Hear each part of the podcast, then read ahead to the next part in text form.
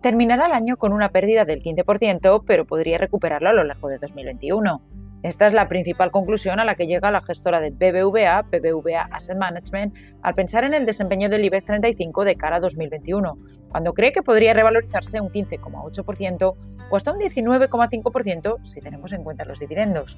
Coincide en su visión Eduardo Bolinches, analista de Invertia.com. El selectivo español no será ajeno a estas variables, el tema de la vacunación y de los estímulos, y por ello debemos tener en cuenta la zona de los 8.430 puntos como el detonante de que la recuperación va en serio y por un buen camino. Luego vendrán algunos problemas en modo de resistencias en los entornos de los 9.000 puntos, pero si la recuperación de la economía no se ha parado y siempre con el permiso de seguir viendo nuevos máximos en Wall Street, acabaremos por romper al alza esa zona y por lo tanto enfocándonos en la zona previa a la llegada de la pandemia hace ahora más de un año.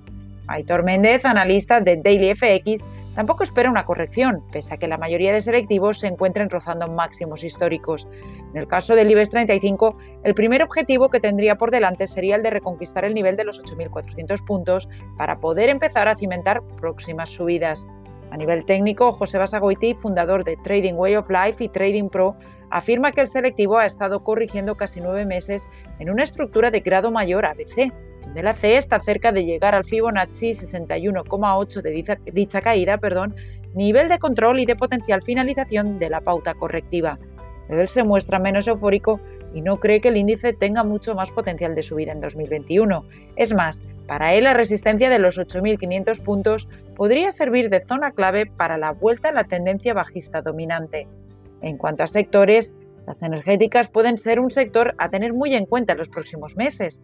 Joaquín Wall, director de Más que Trading, comenta a propósito de Iberdrola y Endesa, cuyas cotizaciones se deberían seguir mostrando fuertes el próximo año, si no más, precisa Wall. Naturgy, Enagas o Repsol podrían tener buenas actuaciones si el tema de las vacunas y la consiguiente recuperación acompañan. Las más afectadas directamente, como es el caso de Grifols, Almiray o Farmamar, subirán siempre que los resultados de las vacunaciones funcionen como se espera. Situación similar veremos en los valores ligados al turismo, como es el caso de Amadeus, AENA o Melia. Habrá que estar muy ligero tanto para incorporarse a estos valores como para salirse de ellos si las circunstancias lo aconsejan, Cualquier vuelta atrás por el coronavirus o la recuperación daría al traste con todo y muy posiblemente veríamos reacciones muy negativas en las bolsas, especialmente en el IBEX 35, matiza Wall.